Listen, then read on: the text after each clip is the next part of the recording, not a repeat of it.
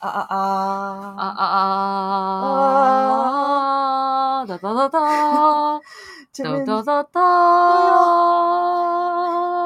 又要剪掉一堆。无意义的废话。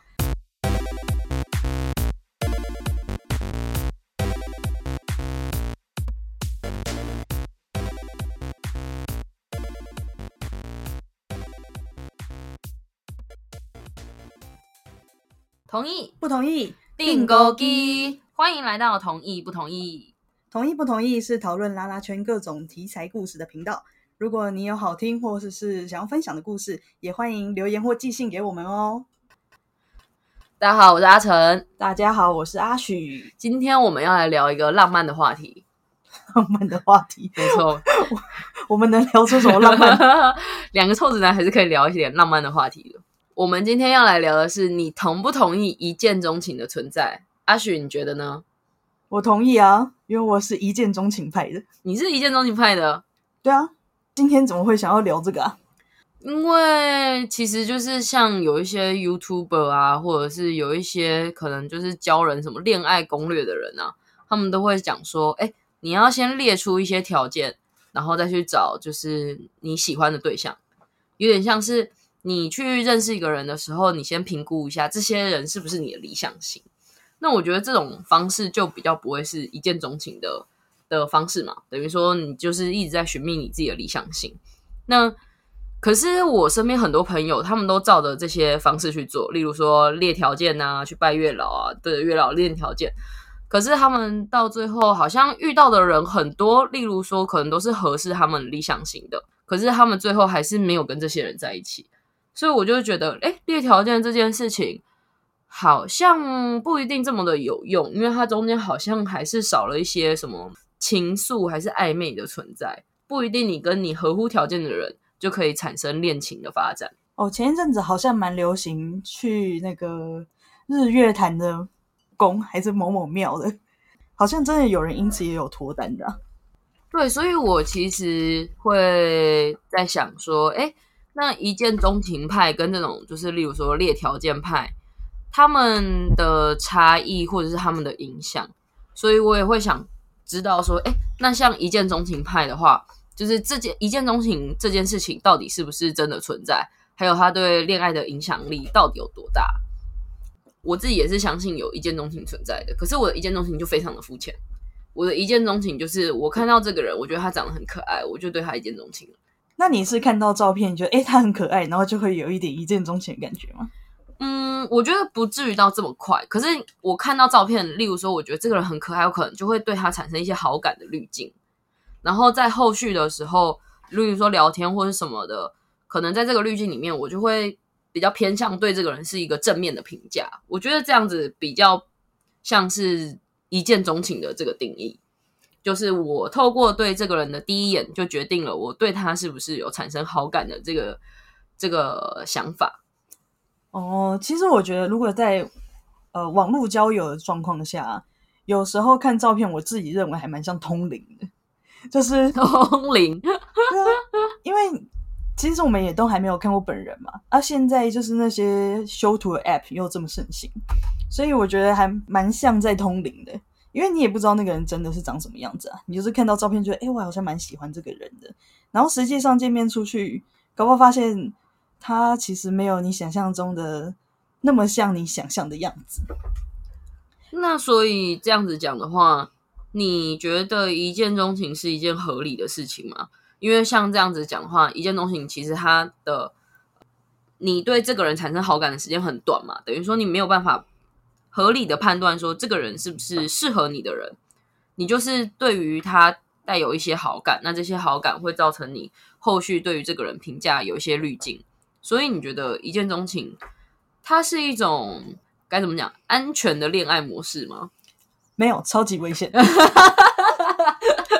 爱母丢人哎，很容易耶。没错，没错，就像我之前会觉得有没有好感这件事情，其实在一开始的相处一段时间，可能就会知道。正因为就是对这个人有好感，然后还有加上自己一些投射，会觉得说，哎，这个人或许真的是我想要在一起的对象。可是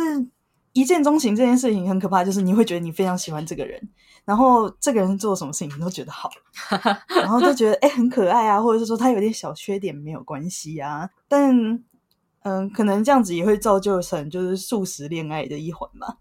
我同意你的说法、欸，哎，只不过很有趣的事情是，就是在现在科学家他们去探索所谓的一见钟情，跟我们对一个人第一眼的判断是不是准确的时候，他们发现，其实人类对于第一眼的判断通常都是准确的。呃，有一群科学家，他就拿了一批照片，全部都是照片，然后请受试者去判断说，哎，这些照片里面的人的情绪是什么样的？例如说他是愤怒啊，还是高兴，还是悲伤，或者是他有什么样的情绪？就发现超过七成以上，他们都是可以被正确判读的。这么厉害啊！对，所以这代表说，人类他其实是可以很细致的去研究出别人脸上的表情。看到陌生人的时候，嗯，他其实在很短的时间就可以判断说，诶，我对这个人会不会产生好感？他的好感不仅来自于你的外貌，就是你长得怎样，包含你的穿搭、打扮、气质，这些是不是你所喜欢的？其实好感这件事情在很短的时间内就会形成了。相对的，人对于厌恶的感觉也是在很短的时间内就可以形成的。哦，所以其实真的第一印象很重要。对，第一印象很重要，所以我觉得这个也是一见钟情的存在。就是如果你对于这个人的第一印象非常非常的好，例如说他的穿搭、他的长相、他的呃，甚至开口的的时候他的说话的声音都是你喜欢的，你对于这个人一见钟情的几率就会大幅的提升。哦，了解。其实背后来说还是有蛮多科学可以佐证的。没错，因为像呃科学家他们也会去调查说，诶，那如果是这样子讲的话，我们就是有很多的行为模式或者什么的，其实都是被第一眼所影响的。然后有一个有趣的研究调查发现，人类会习惯去寻找跟自己长得相似的人，因为你每天看最多的就是自己的脸，你每天照镜子都会看到自己的脸嘛。那你每天可能拍照或者什么之类，看最多的一定都是自己的照片。那人类是喜欢同一层的动物，所以他们下意识的会去寻找跟自己有相同点的人。所以夫妻脸就是因为哦，我喜欢我的脸，所以我去寻找了一张跟我有类似的特征的脸，例如说双眼皮，或者是皮肤白，或者是浓眉，类似这种状况。所以我寻觅的对象跟我会有某种程度的相似。我的确，大家每次看到我女朋友都会觉得说我们两个好像长蛮像的，但不管换了几任，他们也都会说长得蛮像。可能他们在某种特征上就是有跟你类似的地方，不管是长相，或者是甚至到穿衣打扮，我觉得这个都可以被归类在就是寻找自己同温层的地方。所以人会不会对这个人一见钟情，可能就是我在他身上是不是感受到他跟我的相似度是一样高的？诶，我跟这个人有相近的三观，所以我觉得我对他产生了很大的好感。以至于我跟他见面的时候，我也觉得，哎，他长得蛮顺眼的，那我就会对这个人好感在急剧的加深。所以其实我觉得一见钟情在某种程度上面，搞不好就是在从第一眼判断我自己的同温层是不是跟这个人类似。那这样子说来的话，也就是一见钟情，还包括很多前置作业嘛。我们第一眼看到，其实因为符合跟我们自己呃相近的条件，再来我们会喜欢上类似于自己的人。同意。那既然一见钟情那么不合理，那你曾经有过一见钟情的经验吗？我很长诶、可能我有点滥情，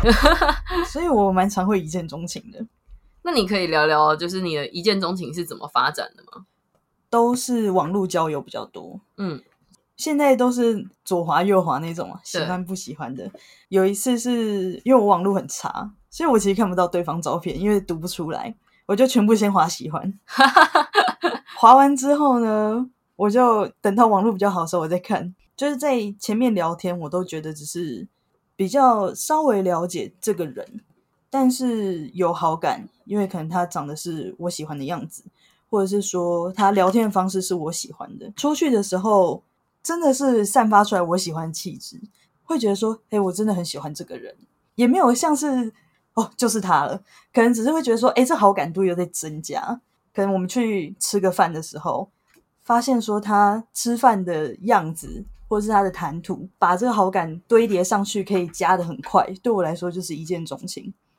所以你的一见钟情比较不像是，就是例如说像可能一些戏剧啊，或者是漫画里面写的，就是我一看到这个人就觉得哇，他好帅，他好美，我好想跟他在一起。这种你的一见钟情比较像是，呃，我先聊一下，聊了之后，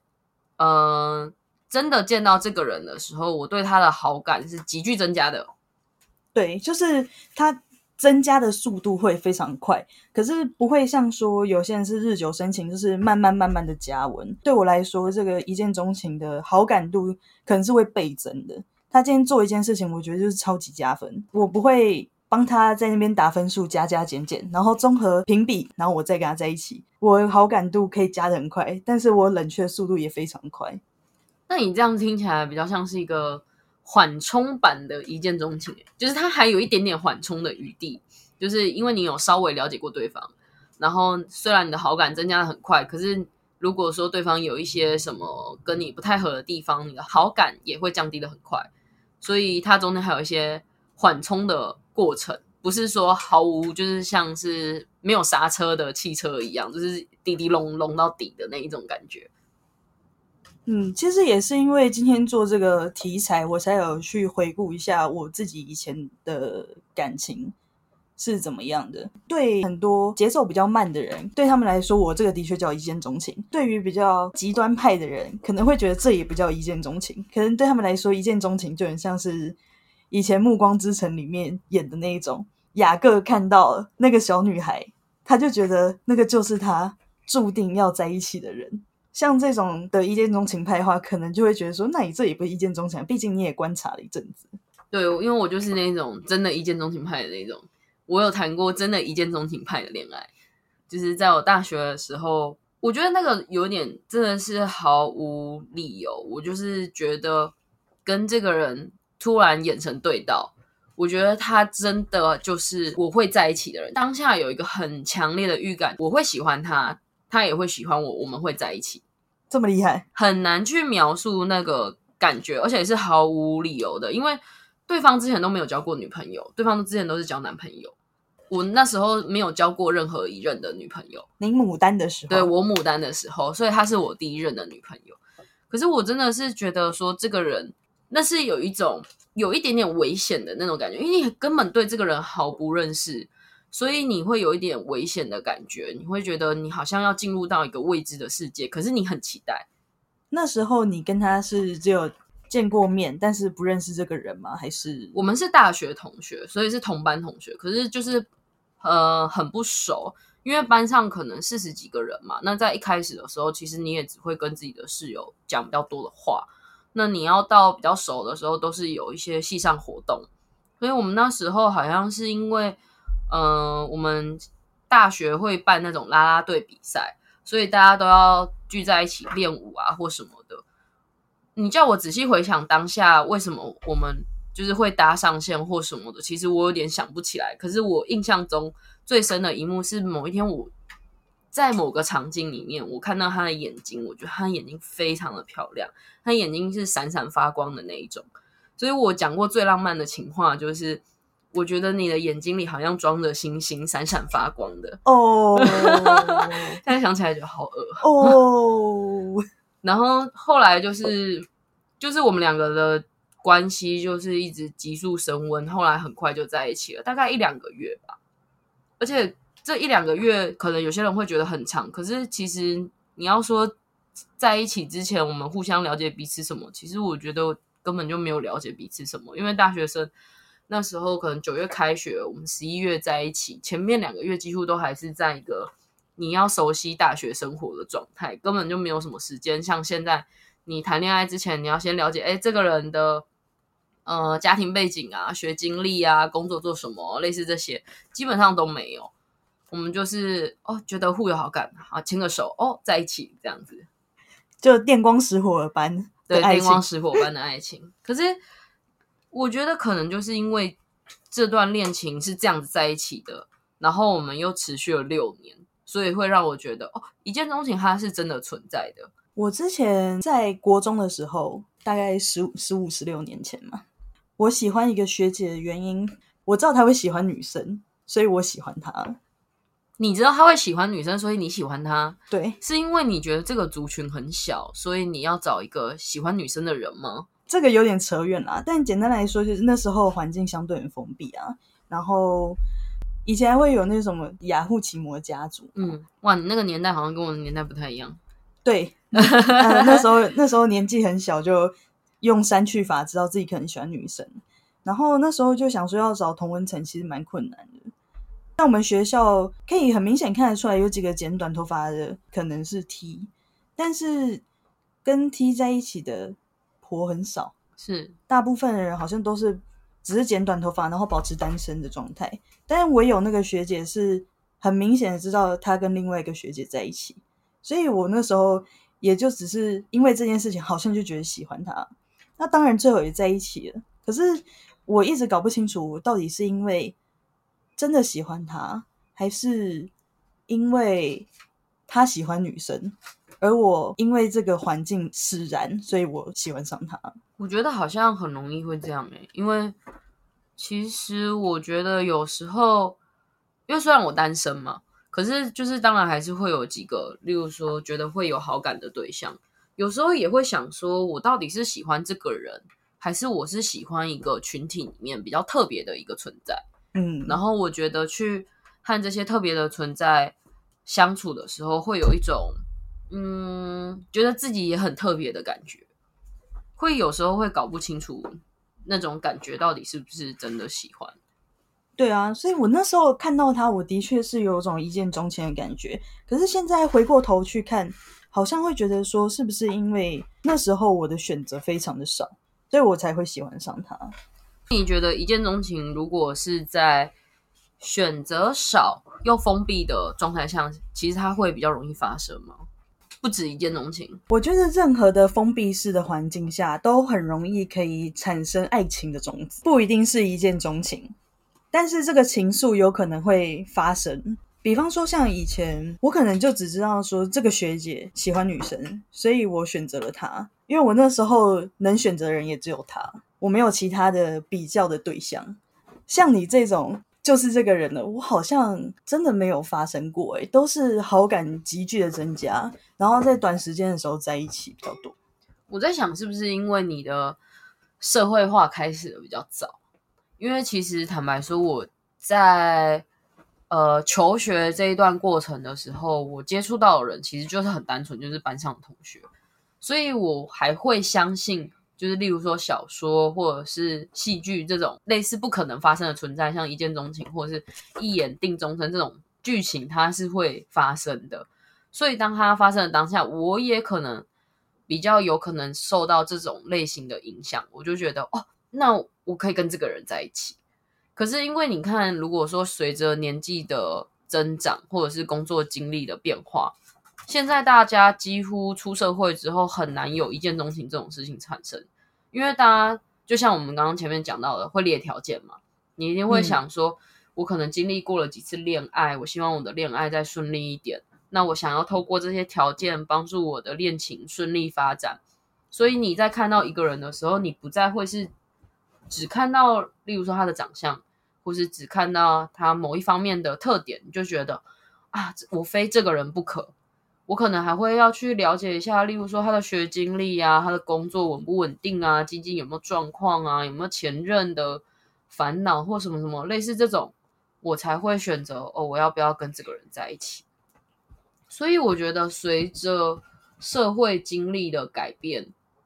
或者是一些恋爱经验，我觉得一见钟情的几率，其实它发生的会是越来越下降的。哦、就是像你这种可能对这个人毫不了解，但是就对于这个人充满好感这件事情，会随着社会化程度越来越高，这个比例就会随之下降。对，没错。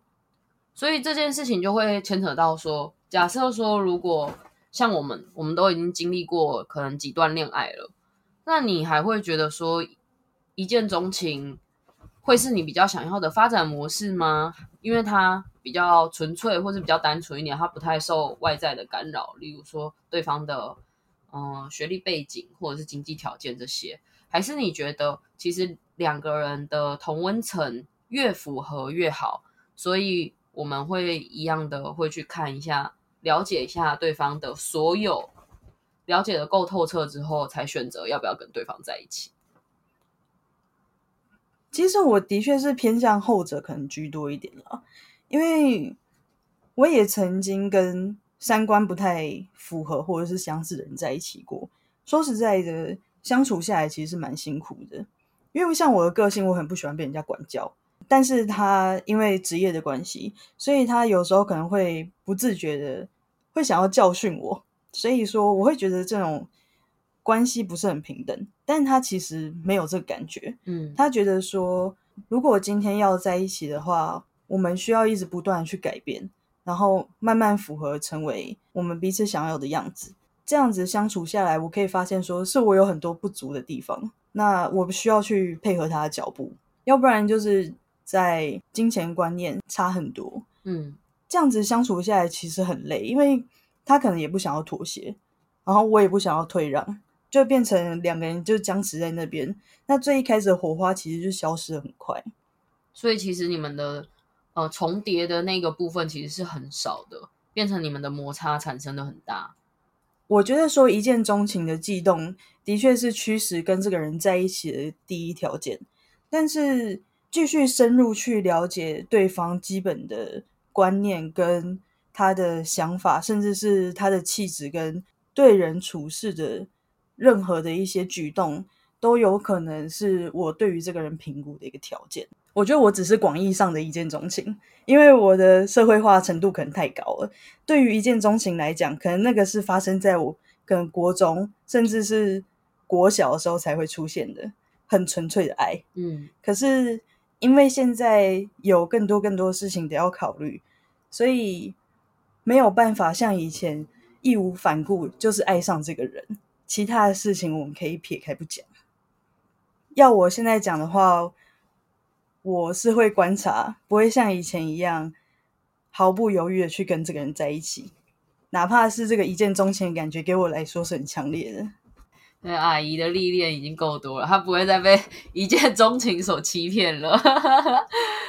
我觉得我好像也是开始往，就是说确认条件这一个路去迈进。我我必须说，人的第一眼对我来讲还是非常重要，因为我的。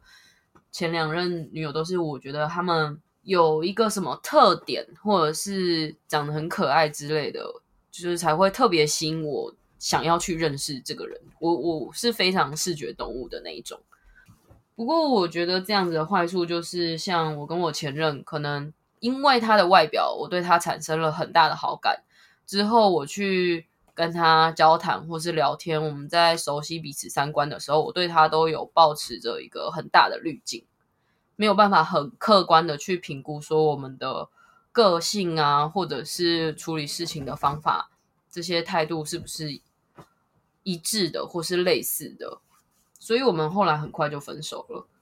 我在想，如果我对一个人抱有好感，我在。可以客观的去检视说，我们处理事情的方式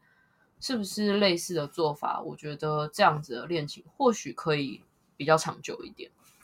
综合以上我们这样子讨论，我觉得一见钟情是的确存在，但是真的要不要在一起，似乎我们现在都觉得比较是倾向于要再多观察对方是不是真的符合我们的三观。对啊。一见钟情确实存在，只是要不要在一起，那就是另外一回事了。会不会就是观察到最后都没有在一起？搞不好观察到后来都冷掉啊？那这样子永远都没有法在一起。那就是我啊？还是先在一起再观察？好渣哦！先在一起比较可以看到对方的真面目啊。好像也是哎，这样子就可以不用拘泥于说，哎，你交过几任？就没有超过三个月的都不算，都不算在一起。对，那我只交过一任。好，你只交过一任。好，一下开放真友是不是？对，试用期三个月，满了才可以宣告我们正式的在一起。对，就跟怀孕一样，三个月内不能讲。好啦，我们今天的讨论就到这边。如果你喜欢我们的聊天内容，欢迎提供更多的故事，让我们一起讨论。同意不同意？我是阿成，我是阿徐，我们下次见喽，拜拜，拜拜。